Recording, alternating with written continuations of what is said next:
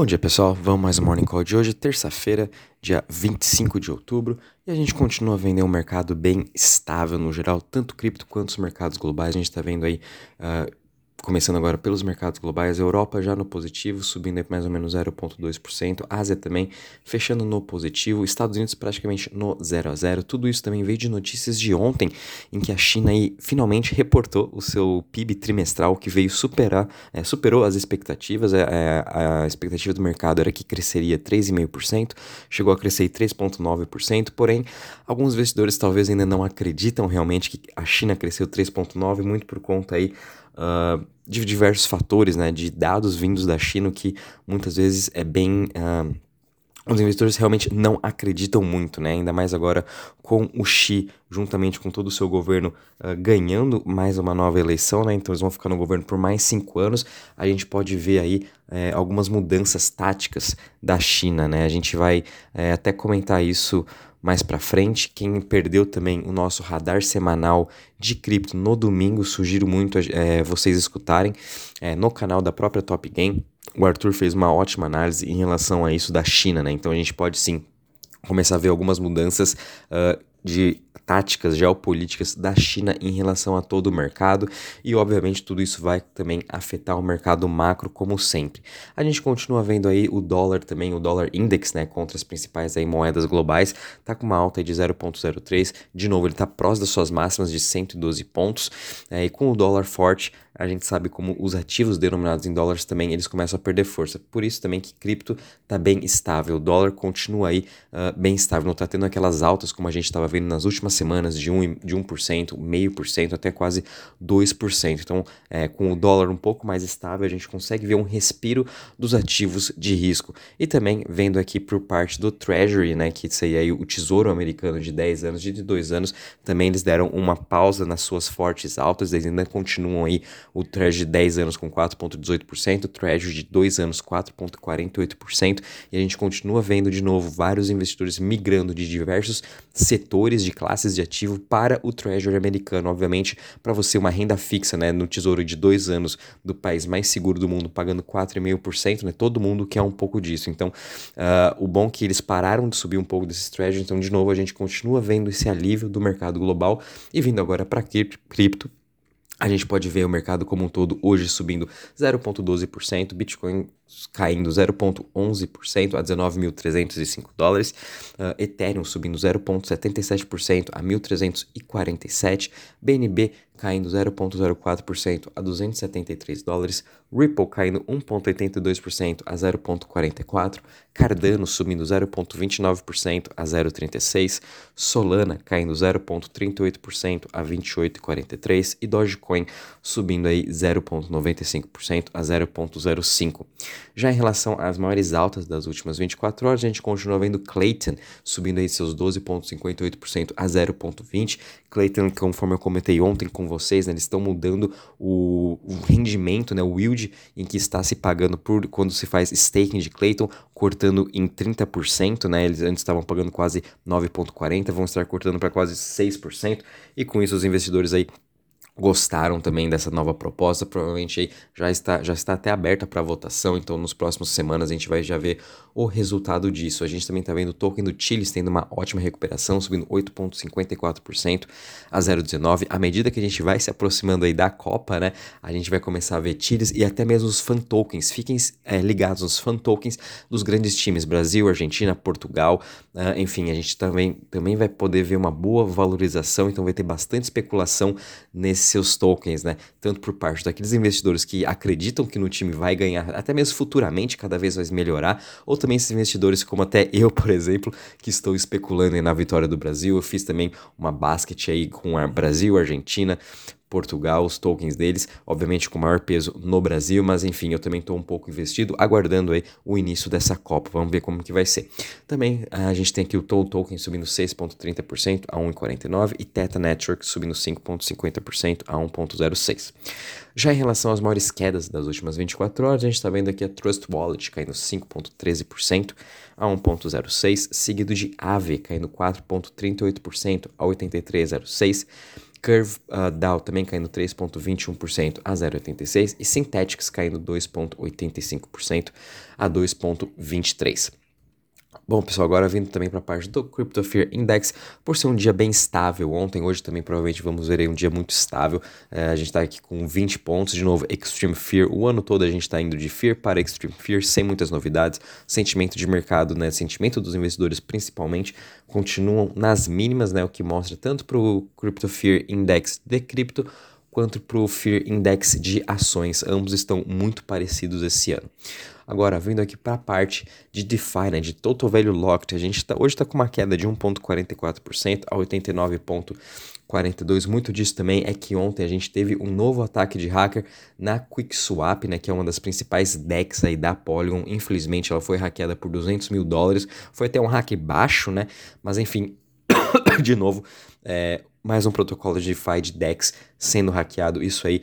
Uh, atinge o mercado como um todo, não importa qual valor, se é baixo ou é alto, né? Outubro, de, é, como eu já venho falando, já vai passar aí como um dos piores meses de hackers que a gente já teve na história, e tudo isso tira também a vontade do investidor de estar arriscando o seu capital nesses tipos de protocolos. Né? Então, isso, como no geral, vem afetando bastante. Então, quando a gente também analisa as principais chains, né? analisando aqui as top 20, todas elas estão aí praticamente em queda, com exceção de Algorand, Elrond, Clayton, uh, Arbitrum e Optimus, né? Então a gente continua vendo aí as Layer 2 ganhando cada vez mais market share. Uh, não duvido nada que daqui a pouco Optimus e Arbitrum, até mesmo a Polygon, vão superar a Solana em TVL, principalmente a Optimus falta aí praticamente é 100 milhões de dólares, então já devem aí estar fazendo essa virada, né? E infelizmente a gente teve aqui na Near sendo o principal protocolo em queda hoje, com uma queda de 38% em seu TVL.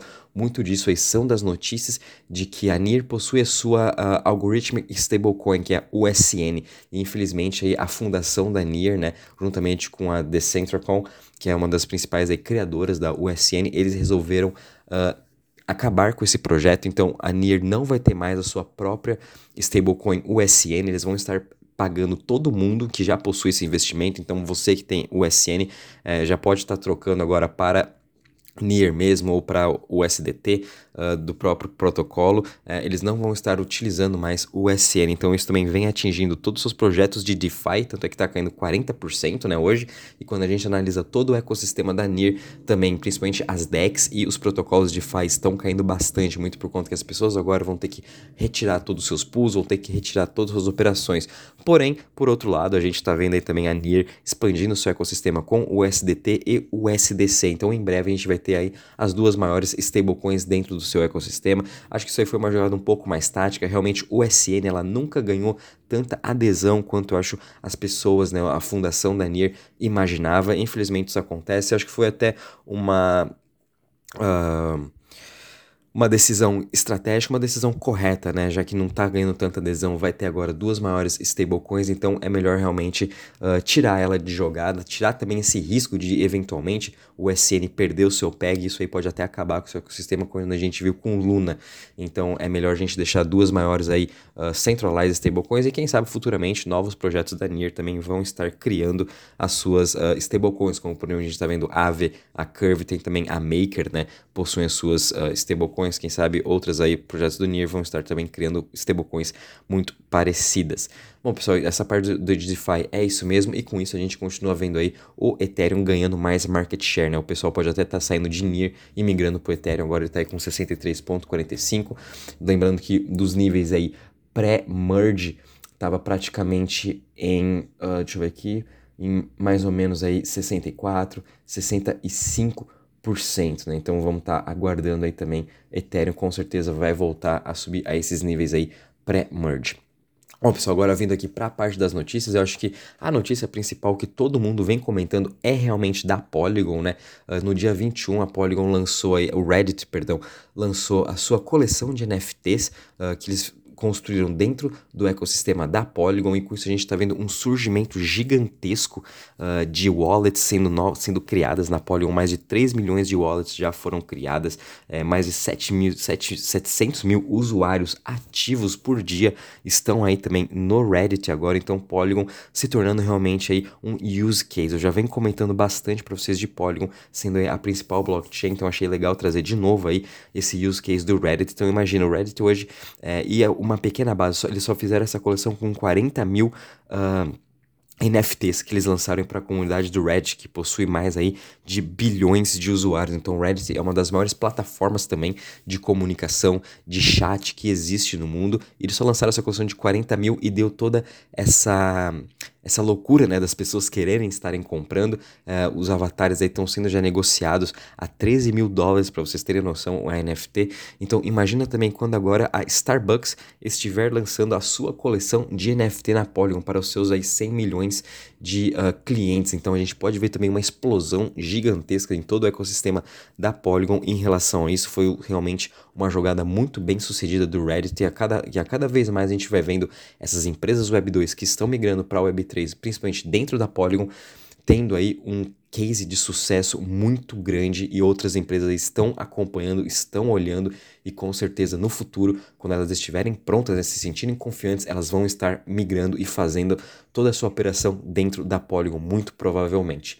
Uh, em relação também aqui às notícias, a gente teve uma notícia bem positiva aqui da Fireblocks, né, que é uma das principais aí custodiantes e provedoras de serviço de cripto pro mundo todo, praticamente todas as corretoras, uh, até mesmo family offices, até os próprios fundos possuem aí custódia com a Fireblocks e agora eles estão aí é, criando uma nova uma nova plataforma para meios de pagamentos em que vai é, auxiliar os próprios comerciantes, né? Então a gente vai poder ver agora realmente a gente utilizar cripto para fazer é, compras com uh, a, a, custódia aí da Fireblocks, a Fireblocks querendo entrar agora para esse mercado de pagamentos, que eu acho também super interessante. A gente está vendo diversos outros projetos querendo entrar para esse meio de pagamentos, para realmente a gente poder utilizar nossa cripto para fazer pagamentos, né? Tá faltando agora essa parte de cripto para real, para é, ou dólar ou euro, enfim. A gente já tem a transação de euro para cripto, né? Quando a gente pode até fazer Pix para nossa MetaMask, porém o oposto ainda não acontece. E agora com essa interação juntamente com a Fireblocks e uma parceria com o Checkout.com, que é uma das empresas que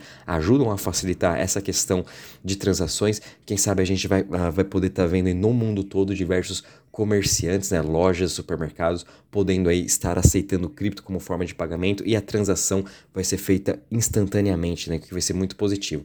E finalizando aqui, finalmente a gente viu aí a, a a Bolsa de Valores de Tel Aviv vai estar tá mesmo criando a sua plataforma digital em breve aí a, a, a, em Israel, né? A Bolsa de Israel, a maior que tem na sua, no seu país, vai estar tá aí negociando ativos digitais, tudo baseado em blockchain, o que eu achei também super interessante. A B3 também está com um desenvolvimento muito grande em relação a isso. Eu acho que até final desse trimestre a gente já vai ver também negociação de futuros de Bitcoin aqui na B3, futuramente também Ethereum e até mesmo, né, uh, eles estão desenvolvendo esse hub de tecnologia e de ativos digitais para serem negociados tudo em blockchain aqui na B3. Então, aos poucos também a gente vai vendo essa evolução das bolsas de valores no mundo todo. Bom, pessoal, em relação às notícias é isso mesmo. Muito cuidado também com o mercado. A gente sabe que essa estabilidade, essa baixa volatilidade também pode afetar, porque qualquer notícia pode aí Uh, trazer mais volatilidade, a gente pode ser pego de surpresa. Então, muito cuidado também com o mercado. Qualquer novidade, vamos avisando. Um bom dia e bons trades a todos.